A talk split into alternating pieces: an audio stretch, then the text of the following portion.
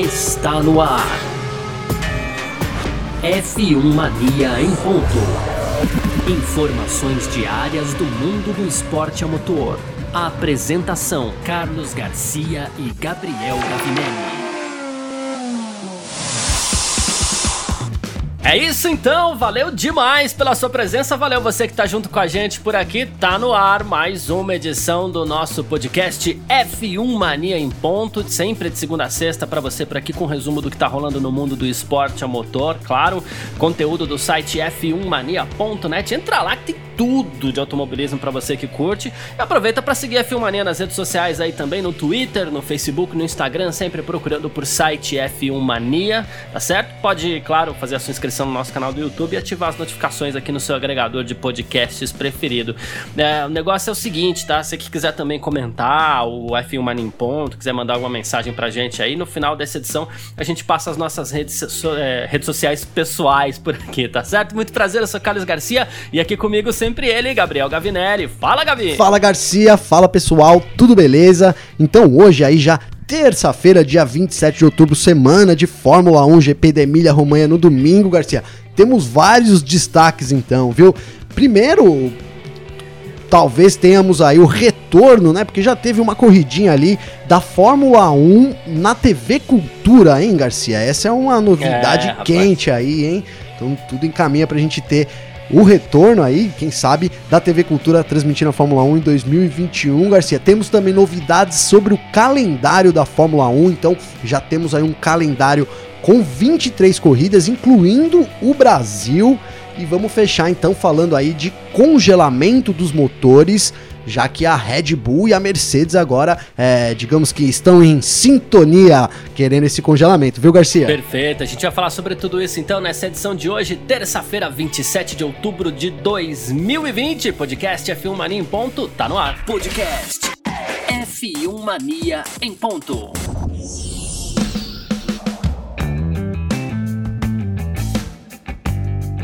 E olha só aí o calendário da próxima temporada da Fórmula 1. A gente tá falando de 2021 aí, terá 23 três corridas. Olha quanta corrida, gente. Incluindo aí um grande prêmio do Brasil. É, isso informações aí do site autosport.com. O que, que aconteceu, né? A, a gente. Essa, essa, reunião já, tá, já era esperada, né? Depois do Grande Prêmio de Portugal, aconteceu uma reunião aí entre todos os chefes de equipe, membros importantes aí da Fórmula 1 tal. E um calendário provisório para a temporada da 2021 da Fórmula 1 foi apresentado e com algumas novidades, né? Então a gente está falando aqui de rodadas triplas, as tão temidas rodadas triplas, porque às vezes o pessoal não gosta muito disso não. A gente até gosta, mas o pessoal da Fórmula 1 lá, quem trabalha, acha um pouco complicado, porque às vezes o pessoal fica um mês fora de casa e tudo isso, né? Uh, mas pra gente aqui, talvez, no Brasil, a primeira grande notícia é que o Grande Prêmio do Brasil está nesse calendário, com uma corrida planejada para o fim da temporada. Aí você fala assim: ok, então tá aí, Grande Prêmio do Brasil, né? Mas no Rio de Janeiro, olha só. Então, assim, é, claro, esse calendário ainda não é oficial, a gente aguarda aí é, a Fórmula 1 se posicionar a respeito, né? Publicar mesmo esse calendário e com quantas corridas serão. Temos uma mudança aí também que é o Grande Prêmio da Holanda, que ganhou uma nova data em setembro, né? É, e também é, a gente fica esperando o que, né? Qual que é a grande dúvida? Hoje é dia 27 de outubro, a gente tá falando de um fim de temporada, então a gente tá falando aí entre outubro e novembro para esse Grande Prêmio do Brasil, provavelmente no Rio de Janeiro.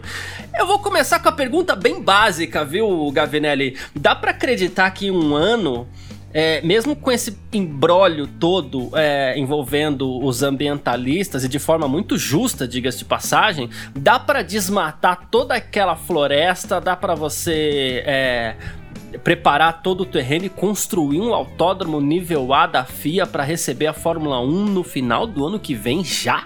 Ô Garcia, sabe o que eu acho que a gente tá falando de muito dinheiro, né? Então, quando tem muito dinheiro envolvido assim, as pessoas costumam conseguir fazer essas coisas, cara, né? É, eu acho que se a gente tiver realmente isso encaminhado aí para ter um GP do Brasil aqui e ele for aí mesmo lá na floresta do Camboatá, que sim, né, diga-se de passagem, seria uma grande é uma, uma, uma, pena, né? A gente ter aquela área totalmente devastada. Eu vi muita gente colocando, ah, os falsos moralistas, mas não tem nada de falso moralista, não. Realmente é um, é um, é um bioma ali da, da região muito importante e com outras áreas né, disponíveis, então parece ser um, um tanto quanto, é, enfim. É, eu não, não, vejo com bons olhos essa construção. Mas se a gente tiver, por exemplo, essa liberação da, do, do das autorizações ambientais que são necessárias. Esse, esse é o grande entrave, né, Garcia? Parece que tem tudo aí, o dinheiro tem, o projeto tem, mas esse entrave ambiental aí, essas autorizações ambientais é que tá travando o projeto. Eu acredito que se a gente tiver isso é, em breve, porque também é, seis meses antes não tem condição de, de, fazer, mas se a gente tiver isso até o final do ano, eu vejo o, o autódromo ficando pronto, viu, Garcia? Seria uma pena por parte da Floresta, mas se a gente está falando aqui agora de GP Brasil também no calendário de 2021 com o Rio de Janeiro aí aparecendo como a casa, então é bom que a gente tenha isso, né? Alguma coisa precisa ser resolvida, Garcia, porque o meu maior medo, e a gente falou isso lá do começo, é que é, deu uma grande confusão com isso e a gente perca o GP Brasil, o GP do Brasil aqui, né? Então é, seria realmente a, a, o pior cenário possível. Então, se tá definido lá que seja no Rio de Janeiro, é, o pessoal precisa agilizar. É, se, se a área realmente é, vai, vai, vão conseguir, então, trocar essa área, o que a gente já falou aqui que é impossível, né, Garcia? Mas enfim, é. que dê seguimento ao projeto Fórmula 1 de alguma forma, então que achem um novo local. Mas o pior cenário realmente seria a gente ver é, isso, a, a, Fórmula 1 marcada, os contratos assinados e por algum motivo a gente não ter a corrida aqui, por, por uma falta de é, organização da, da, no caso, é, da Rio Motorsport, que é quem, quem comanda aí essa construção aí, quem venceu a licitação, né? Uma licitação até meio é, duvidosa aí, foi colocado em xeque, não, é, não por mim, né, Garcia, mas pela justiça, né, tô falando. Sim, sim. Mas, é, enfim, agora que, que o negócio tá fluindo, eles precisam arrumar uma maneira de desburocratizar. Não tô falando que tem que ir lá e detonar a floresta. Mas se os cientistas eles conseguirem lá é, fazer a, essa troca, plantar as árvores, enfim, alguma coisa precisa ser feita nesse sentido para que a gente tenha essa definição e não tenha um embrólio maior aí pro ano que vem, Garcia. É, eu, eu já mantenho é, e, e, essa pluralidade é legal. Eu mandei uma postura um pouco mais radical, assim, no sentido de que eu continuo absolutamente contra, não a ida da Fórmula 1 pro Rio de Janeiro, embora gostaria que a Fórmula 1 continuasse em São Paulo, mais por Interlagos do que por qualquer outra coisa, porque aquele traçado é espetacular e tudo mais. Mas lá pro Rio de Janeiro, ok, mas que seja em outro lugar. Só que, digamos assim, que essa questão ela é um pouquinho mais. Eu vejo ela como um pouquinho mais complexa no sentido é, da gente ainda ter riscos para o Grande Prêmio do Brasil. Por quê? É, assina um contrato com o Rio de Janeiro. E a gente não sabe como é que tá essa questão tal, mas a gente sabe que o Chase Carey tá fazendo lobby lá com o governador tal, né? Mas assina-se o contrato com o Rio de Janeiro. Tem muita gente engajada de forma muito correta, de forma muito justa, em impedir a construção do autódromo, pelo menos ali na floresta do Camboatá. Se for construir em outro lugar, ok, mas na floresta do Camboatá, essas pessoas gostariam muito de impedir a construção do, do autódromo. E aí, qual que é o problema? É, a gente. Muitas vezes a gente reclama das várias esferas da justiça no Brasil, né? Mas ela muitas vezes ajuda em algumas questões, né?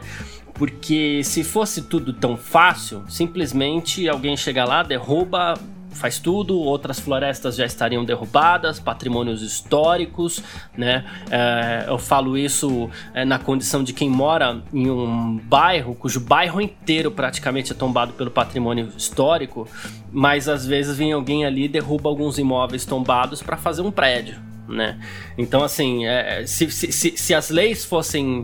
É, se, se, o, se o sistema judicial, judicial fosse um pouquinho mais simples, é, essas coisas seriam mais simples também para quem eventualmente quer derrubar o que não deveria. Mas vamos lá, o que, que eu quero dizer com isso? Você tem um caminho na, na, na, na, esfera judicial brasileira que é o seguinte: você vai lá e você entra com uma ação contra a construção do autódromo. Aí o juiz analisa né? Ah, ok, já demora um pouquinho, a gente sabe, né? Porque não é muito rápido a justiça no Brasil. Pois é. Já demora um pouquinho, é. Já demora um pouquinho. Aí vamos supor que, ah, por lobby ou por justiça, caso o juiz acredite que tá tudo certo, ele vai lá e dá autorização para a construção do autódromo no Rio de Janeiro. Ok. Ah, aquele que entrou com ação para impedir a construção recorre e sobe uma instância. Aí a segunda instância tem um prazo para julgar. E aí, de novo, a gente sabe que não é tão rápido. Essa, é, é, essa segunda instância tem um prazo para julgar. Ok, vamos supor que a, a dê ganho de causa para a construção do autódromo. Você sobe para terceira instância, porque você ainda tem o STJ. Aí vamos supor que dê ganho de causa. Aí você tem a quarta e última instância, que é o STF, que demora muito para julgar essas coisas né? E que ainda tem uma possibilidade de, de, de recorrer dentro do, do STF ali, dependendo do tipo de causa. Essa é a esfera judicial brasileira. Caso alguém entre na justiça fortemente ali contra a construção do autódromo do Rio de Janeiro, eu não vejo uma árvore sendo derrubada pelo menos até 2022, que é quando já se previa anteriormente a construção desse autódromo. Eu não vejo a possibilidade de você ter uma árvore derrubada até 2022.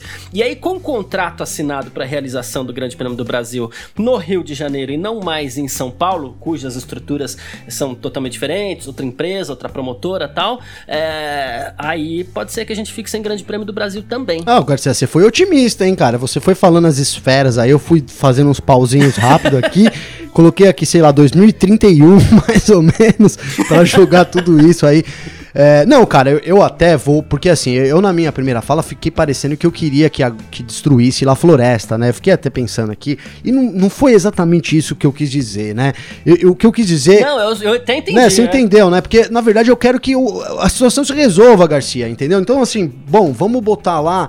É, mas é o que você falou, é impossível, é, é utópico você querer isso também, entendeu, Garcia? Porque a gente não é uma situação resolver ali entre dois vizinhos que a gente vai chamar um cara aqui, ô, oh, tudo bem, chega aí, vamos conversar ó, essa sua cerca tá muito pra cá, coloca, ah, beleza, colocou, resolveu, né, Garcia? Você bem colocou aí, tem quantas esferas judiciais aí pro negócio é, ter que desenrolar até que até a gente ter então é, é, o que você falou uma árvore podendo ser derrubada lá no terreno lá do, da floresta do Camboatá, cara. Então assim é, pensando nessas nesses nessa nesses termos judiciais e o quão é, a gente vê um povo engajado, uma galera engajada nessa causa, e, e, essa galera que é engajada nessa causa, eu vou, eu vou falar isso aqui, Garcia, é uma galera que parece que não se vende, não, né? Porque se a gente dependesse talvez Sim. só da justiça, cara, a gente tava ferrado, entendeu? Porque, não sei, eu. eu eu duvido muito, acho que as pessoas acabam se vendendo muito aí. É, e, e, eu, pelo, e eu vejo esse, esse pessoal ambientalista é, talvez eu esteja falando uma grande besteira, mas eu vejo como uma, uma galera que mais engajada, menos e, e, menos e mais difícil de ser comprada, se é que eu posso colocar assim, né?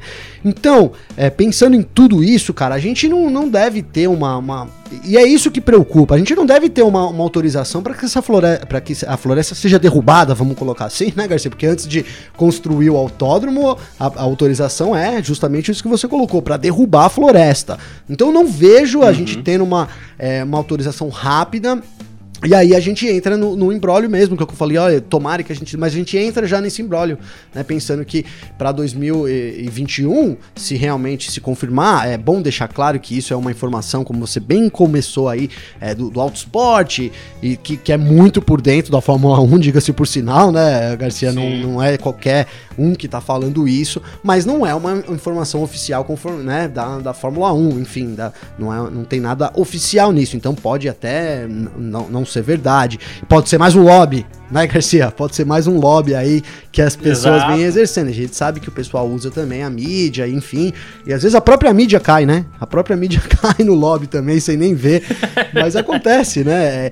Então eu tenho assim, tenho ressalvas. O que eu quis dizer é, com a sua com a pergunta, é assim. Se sair as coisas, eu acho que grana por grana, construção por construção, faz. Entendeu? Ó, o terreno é esse, pode construir. Sai na minha opinião.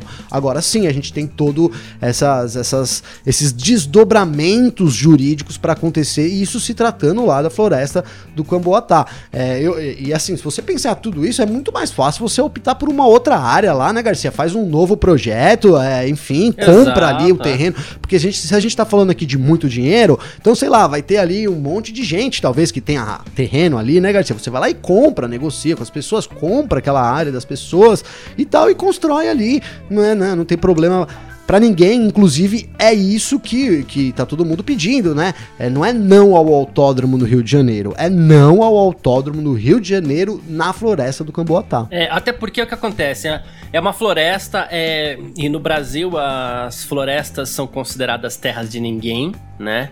E, e assim, essa floresta ela acaba sendo cedida pelo Estado uh, ah, para que de alguma forma você tenha uma isenção, alguma coisa lá na frente. Sempre tem alguma coisa em troca, né?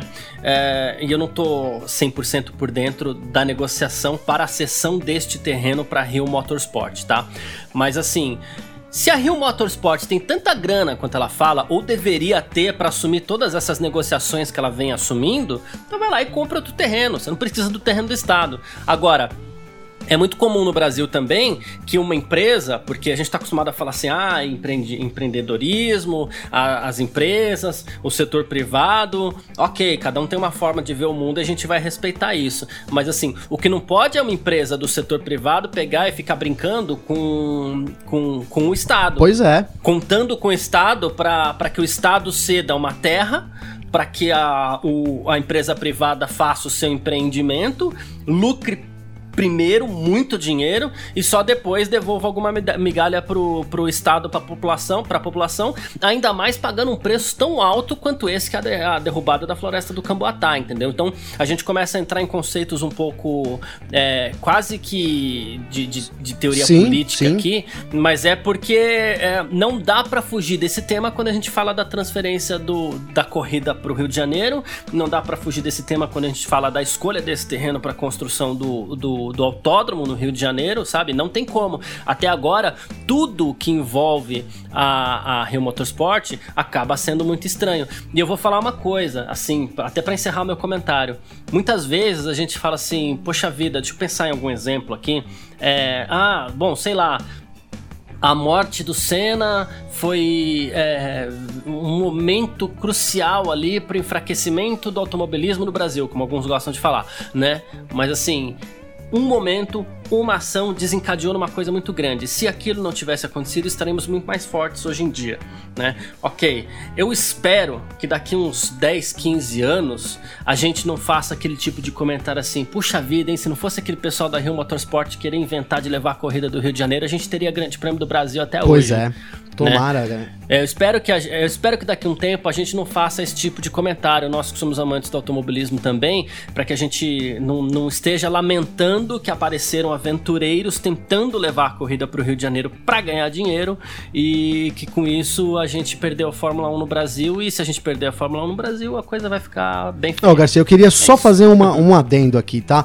Porque a gente fala da, da, da, de ser uma empresa privada, né, e tal, e, enfim, e é mesmo, né? Mas aí você já colocou aí que o terreno já faz parte de uma concessão do Estado. Eu também não sei os termos, então eu não vou entrar é, nos. Mas assim, já faz parte de uma concessão do Estado para uma empresa privada. E tem uma outra coisa, né? O, Rio de Janeiro, a gente sabe que durante muito tempo aí o Estado, né? E não é diferente de outros estados do Brasil também, Garcia, passa por dificuldades financeiras, né? Ainda mais a gente no meio sim, de uma pandemia. Sim. E vale ressaltar que essa taxa aí que estipula-se lá no começo, estamos falando talvez de dois anos atrás, um ano e meio atrás, em 65, 64 milhões de reais, isso vai sair de dólares, eu acho, Garcia, desculpa. Isso vai sair, não vai sair diretamente do bolso, mas vai sair do bolso porque é incentivo fiscal, Garcia, né?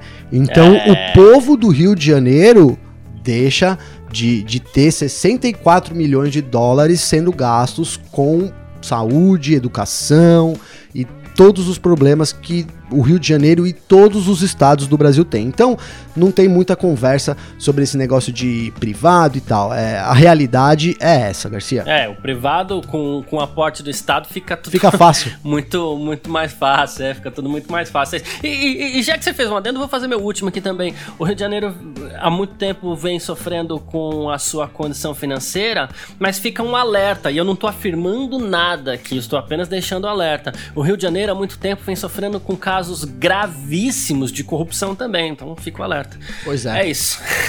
Foi um bom recado, aqui Garcia. sobre é, então, falamos aqui sobre o calendário 2021 da Fórmula 1. A gente parte agora para falar ainda sobre a Rio Motorsport, mas dessa vez sobre a transmissão dos direitos é, televisivos. Ah, não, os direitos de transmissão televisiva da Fórmula 1 aqui no Brasil. Vamos lá. F1 Mania em ponto.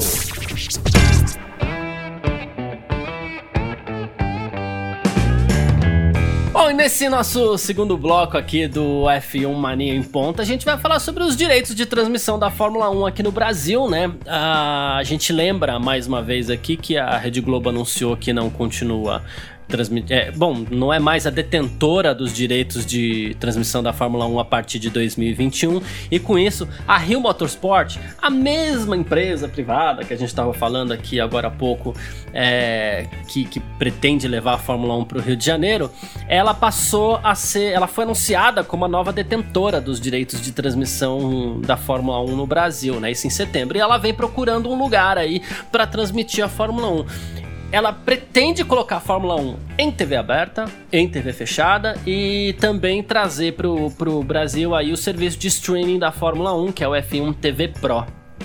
Aí a gente é, chega, a gente começa a querer especular onde vai ser transmitida a Fórmula 1, né? Na SPT foi falado, a Band foi falada, a própria Globo foi falada, né? Que a Rio Motorsport poderia repassar para a Globo. E agora surge a informação por parte da colunista Mônica Bergamo, ela que é colunista da Folha de São Paulo. Um adendo aqui, a Mônica Bergamo é extremamente informada sobre tudo, né? E ela colocou na, na coluna dela que a TV Cultura negocia com a Rio Motorsports os direitos de transmissão da próxima temporada da Fórmula 1. Conversas é, promissoras aí, segundo os interlocutores da Mônica Bergamo e tudo mais, né? É, bom, vamos lá. É, antes de, de, de, de, passar a bola para você, Gavinelli, faz. É, é, uma obrigação aqui falar que a TV Cultura também é uma empresa estatal, tá? Então, mais uma vez, aparentemente aí, a Rio Motorsports, enquanto empresa privada, vem buscando apoio estatal de alguma forma, né? Cada um interpreta isso de. Cada um interpreta o apoio estatal de alguma forma. Mas assim, a TV Cultura já transmitiu uma corrida de Fórmula 1 e seria ela a nova detentora. Nova detentora não, né? Seria ela que transmitiria a Fórmula 1 a partir do ano que vem no Brasil. Dá pra levar a sério? Será que a gente vai ver Lewis Hamilton no Roda Viva, Garcia? Porque, cara, o que, que vai acontecer? Não, eu tô brincadeiras à parte. É, você, você colocou bem, eu acho que o, o seu resumo sobre ser uma empresa estatal, cara, inevitavelmente me traz isso à cabeça agora também, né? É uma coisa muito bem articulada aí, talvez, então. É, e assim, com, com dinheiro do povo, né, cara? É, a gente vivendo a pandemia e o pessoal. É, eu sou fã de Fórmula 1, vivo de Fórmula 1. Sem Fórmula 1 eu não teria emprego, trabalho, Garcia. Mas é, a que custo também, né? Enfim, cara. Eu vejo assim, agora falando do, do ponto de vista esportivo e, e realmente sem, me, sem deixar política, tentando deixar política de lado, apesar de ser um tema que se coincide, né? Enfim. Mas é. É, eu acho que seria uma. A, a gente tem que ter, cara, de alguma forma, e parece que é esse o caminho mesmo que a que a Rio Motorsport está dando, talvez seja até uma coisa contratual aí com a, com a própria Fórmula 1, que é a TV, é, a, o esporte, então a Fórmula 1 sendo transmitido em TV aberta e uma TV que seja de longo alcance. Cara, a cultura tem um alcance tremendo, Garcia. Né? Vale colocar uhum. isso porque ela também pega aqui, ó, que eu tô no interior de São Paulo, aqui como eu já disse para vocês, para você também, sempre, né, Garcia? Então eu tô aqui e aqui pega Globo, né, pelo satélite, mais ou menos o SBT, a Band raramente, se tá nublado não pega e a cultura pega, né? Então isso vale uhum. esse destaque também que é um, um alcance grande É, mas assim, eu tenho uma preocupação disso indo para a cultura quanto à preparação do canal para receber um produto dessa magnitude, né, Garcia? Porque é, a gente sabe ali que a, a, então teria que ter uma equipe de narradores, teria que ter uma equipe aí de, de repórteres em locos, é, são muitas coisas envolvidas e agora assim a cultura não anda mais, é, como você colocou, fez uma corrida de forma, então a gente precisaria de uma equipe, todo seria realmente uma revolução aí na parte esportiva da cultura, teria que ser uma revolução para a gente poder, para eles poderem, na minha visão, transmitir isso com qualidade, né? Claro que aí a gente está falando da, do envolvimento da Rio Motorsport, e aí a gente não sabe quanto dinheiro tem disponível para isso também, né, Garcia? Às vezes é, é. é, Enfim, enfim, cara. Mas eu vejo isso com bons olhos, a gente manter a Fórmula 1 é, no, no, Brasil, no, no caso, no, na TV aberta, é fundamental, cara, para a continuidade do esporte. É aqueles aí que sonham, olha, a gente quer um brasileiro de volta. É, eu, eu acho particularmente fundamental a Fórmula 1 tá sendo transmitida é, abertamente, como você ontem a gente falou disso aqui, até, até nos emocionamos aqui falando da, da paixão de Fórmula 1, e isso é a TV aberta, né, Garcia? É, assim, aquele tá ali Sim. no domingão na Globo, ali, aquela macarronada, o tiozão ali assistindo aquela corrida duas horas da tarde, o sobrinho de 5 anos ali passa e vê aquela cena ali, aquelas carros fritando pneu e aí se apaixona. É, talvez seja um pouco utópico, mas acontece, né? Então, então e isso a TV aberta é, é, muito importante. A gente tem visto uma campanha da TV aberta nos canais agora, é muito bacana, né? Então que é aberta, aberta para todo mundo, aberta para você, aberta para mim, aberta, né? Enfim. Então eu acho muito importante a gente ter essa negociação e num canal de peso, né, cara? Tudo bem, a gente é, a Globo, né? É a Globo, mas eu considero também a cultura um canal, a gente já falou aqui sobre esse, esse envolvimento estatal, então também é, presume-se que tem investimento, né, Garcia? E, e, tem um alcance muito grande. Vejo isso com bons olhos, né? E já jogo aqui no ar também, Garcia. Você ouviu falar sobre é, transmissões no Brasil da FTV1, da, da, da F1 TV Pro? F1 TV tá rolando Pro. umas, umas eleições? É um negócio que tá, tá acontecendo por aí, Garcia? A gente ouve algumas coisas, mas vamos esperar a coisa ficar um pouquinho concreta ainda pra gente trazer isso. Deixa eu fazer um comentário aqui sobre o alcance da TV Cultura. Atualmente aqui a, a emissora está presente em 2 mil municípios do Brasil. Lembrando que o Brasil tem 8 mil municípios, é, aparentemente, né? É, é, e em 27 estados, né? Ela está em praticamente todos os estados da, da federação, mas em 2 mil municípios. Uh, tem a diferença que a gente sabe que, a, digamos assim, ela a diferença de audiência entre cultura e Globo é muito grande, né? Não sei o quanto isso vai ser válido para os eventuais patrocinadores aí. Mas, é, diante do prejuízo grande que a gente já tem, eventualmente, em perder. Na, nesse risco de perder a Fórmula 1 na TV aberta, eu acho que a cultura pode salvar a gente de alguma forma aí. Vamos ver como é que vai ficar essa negociação apenas, né? Não, pois é, Garcia. É, o, o que eu acho é o seguinte: é, tá, a gente tá falando de patrocinador, mas aí quando a gente falou também de dinheiro e tal, será que os caras estão precisando de tanto patrocinador assim?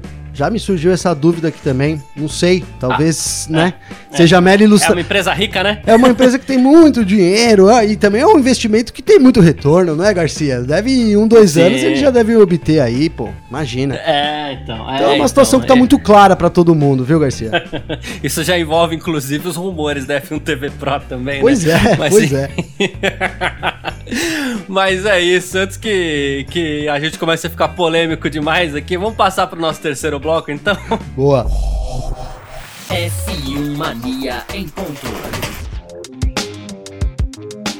Bom, e é isso. E nesse nosso terceiro bloco do F1 Mania em ponto por aqui, a gente vai falar sobre os motores da Fórmula 1, né? A, a, de novo, a história, fazendo aquele pequeno, aquele pequeno resumo, né? Red Bull perdeu motores no final de 2021, a Honda tá fora da Fórmula 1. E a Red Bull é assim, por enquanto ela seria obrigada a usar os motores da Renault, ela está tentando conversar com outras fornecedoras também, mas ela espera poder ela mesma continuar produzindo os motores da Honda que, que já equipam os carros da Red Bull. Para isso, para não ter que gastar muito dinheiro em desenvolvimento, já a, a, Red Bull tem feito uma, uma, uma pressão na Fórmula 1 para que o desenvolvimento dos motores seja congelado a partir de 2022 para que para até 2026, quando entram os novos motores da Fórmula 1, né? E aí o que acontece? A Mercedes resolveu é, apoiar o congelamento dos motores da Red Bull, né? É, então, assim, existe uma guerra aí, né, entre os fornecedores, Mercedes, Ferrari e Renault. E o Toto Wolff falou assim: olha, é, para eles, né, Red Bull, voltar ao status de cliente não é algo que eles estejam muito entusiasmados, porque hoje praticamente a Red Bull é a equipe de fábrica da Honda, né? Aí o Toto ainda falou: eu realmente acredito que a Honda fez um trabalho muito bom, acho que é um bom desempenho, isso dá confiança da Red Bull, e da mesma forma eu entendo que eles não querem entrar numa guerra de gastos com todos os outros, fabric outros fabricantes no desenvolvimento dos motores, né? Então ele encerrou dizendo assim: é uma proposta sensata o congelamento dos motores, eu gostaria de apoiar, acho que a Red Bull é uma marca tremendamente importante para a Fórmula 1 e a gente deve fazer de tudo para manter as duas equipes na categoria e ajudar as duas equipes, lembrando que, que que, que já foi dito que se, se o congelamento, o seu desenvolvimento dos motores não for congelado, a Red Bull pode até retirar suas duas equipes da Fórmula 1, mas ela tem aí aparentemente apoio da Mercedes, que segundo o Christian Horner ali, a Mercedes apoia também porque tem o melhor motor. Ah, né? então, Garcia, eu ia falar isso. É, a frase do Wolf terminou aí, onde você colocou, né? Mas terminou o que ele falou. Aí na cabeça dele ficou pensando, é, e além de tudo, a gente tem o melhor motor e vamos continuar ganhando por é. mais quatro anos, sabe? Porque é, sabe o que os caras querem fazer? É acabar com a minha teoria Renault, Garcia. Né? Então você sabe da minha teoria ah. Renault, né? Que em 2022 aí a Renault vai ser a grande força do grid. Né? E agora os caras estão querendo acabar com essa minha teoria, porque se a gente tiver o congelamento, então é, fica muito difícil. Até por isso, é claro, a gente quer ver as equipes permanecerem no, no grid e tal, mas eu duvido que, é, é, por exemplo, a Ferrari ela não é, ela não é a favor, ela já foi contra o congelamento dos motores né? Ela tá altamente contra, porque ela quer que quer mudar, né, Garcia? Ela tá num, num, vivendo uma fase aí que até ela deixou, acredita-se que ela deixou de gastar muito dinheiro aí nesse período agora, 2020, 2021, justamente pensando nesses motores de 2022, né? Onde ela vai dar esse novo avanço, ela precisa desse, de dar esse uhum. novo avanço, né? Então, é, eu acho que é uma medida, assim, para Red Bull é interessante, obviamente, para Mercedes é muito claro que sim, porque é, eles economizariam muito dinheiro até, né, Garcia? Eles têm um motor muito à frente, então eles economizariam muita grana e manteriam, entre aspas, a tendência que eles é, manteriam a dianteira aí da, da, competição, mas a verdade é que para as outras equipes, e aí a, a Ferrari e, Ren, e, Renault, eles são contras, porque eles estão atrás e querem, é, querem buscar esse, esse, esse querem buscar Mercedes, essa é a verdade. Eles acreditam que nessa troca de motores aí pra, de regulamento para 2022 já é uma chance de você se aproximar, é mesmo tendo consciência de que para 2026 a, a, a, regra vai mudar de novo, né? Mas assim, agora sim, pensando sim. uma coisa que a gente já colocou aqui, o que eu queria ressaltar rapidamente só para concluir, é que assim, a gente falou que, poxa, você mudar os motores agora em 2022, em meio de uma pandemia, todo mundo sem dinheiro, para daqui quatro anos mudar de novo, é também, um, entre aspas, assim, né? Vai usando de, o, o, o, linguajar, é uma sacanagem com as equipes também, com os fabricantes, né? É. Assim, então a gente tem esses, é, esses é. dois pontos aí para ser, serem observados, né? Eu acho que pelo esporte, assim, pra gente querer ver mais briga, a gente deveria querer os motores já sendo trocados em 2022, mas o pensamento mais é, sustentável diante de toda a situação, digamos assim, é a gente, na verdade, manter as coisas e já deixar isso tudo lá para 2026. Sim, perfeito, é isso. Ah, bom, e o Christian Horner, inclusive, ele fez um, um, comentário nessa linha também, né? E ele fala, ele, ele fala assim, bom, é, eu não fico nem um pouco surpreso com isso, né? É, não é ilógico eles votarem a favor exatamente pelo fato deles terem o melhor motor, né? É, mas a gente sabe que é importante para nós como esporte, a gente precisa tomar as medidas certas para garantir o futuro da Fórmula 1. Toto Wolff vai fazer tudo ao seu alcance para não ter, inclusive, que nos fornecer um motor né? Olha, importante esse lado aí, né? Por isso eu tô muito grato por seu total apoio nessa parte, nessa questão aí. Então, o Horner ainda foi para um, um, outro caminho ainda que assim, a Mercedes apoia porque tem o melhor motor e também porque não quer fornecer esses motores para para Red Bull. Numa eventual reviravolta aí pode acontecer, é, né? É. Então, a, a, gente já falou bastante sobre isso aqui, as coisas que poderiam mudar para que eventualmente em algum momento a Mercedes tenha que fornecer motor para Red Bull e, e eles não querem é, deixar chegar chegar a esse ponto aí. Então tem muita coisa acontecendo. E a gente, claro, vai destrinchando tudo isso nos próximos dias. Mas, Gavinelli, como é que faz aí? Quem quiser entrar em contato com a gente para poder comentar o nosso podcast F1 Mania em Ponto aqui com você, comigo, como é que Ô, faz? Garcia, é só acessar então meu Instagram, arroba Gabriel Gavinelli. Então, pessoal, acessa aí, é Gavinelli com dois L's. E pode mandar mensagem aí, direct pra gente e tal. Vamos bater um papo aí sobre Fórmula 1, sobre esses temas. Aí, alguma coisa que a gente tenha falado também errado, pode corrigir lá, fica à vontade que a gente é, traz aqui a, a versão correta, né, Garcia? Maravilha. Então, muito legal aí quando o pessoal chama a gente, sempre deixo isso bacana aqui, que é pro pessoal estar tá bem à vontade aí É verdade. pra nos chamar, Garcia. Boa. E quem quiser também mandar mensagem pra mim, Instagram, arroba Carlos Garcia FM, Twitter, arroba Carlos Garcia, pode mandar mensagem aí também. A gente se fala, valeu, muito obrigado todo mundo que ficou ligado com a gente por aqui. Grande abraço também e valeu você também, Valeu você, Garcia. Obrigado também ao pessoal que acompanha a gente. Como disse no começo, semana de Fórmula 1. Muito mais notícias aí durante a semana, Garcia. Tamo junto também. Um grande abraço, cara. É isso, tamo junto e tchau. Informações diárias do mundo do esporte a motor. Podcast F1 Mania em ponto.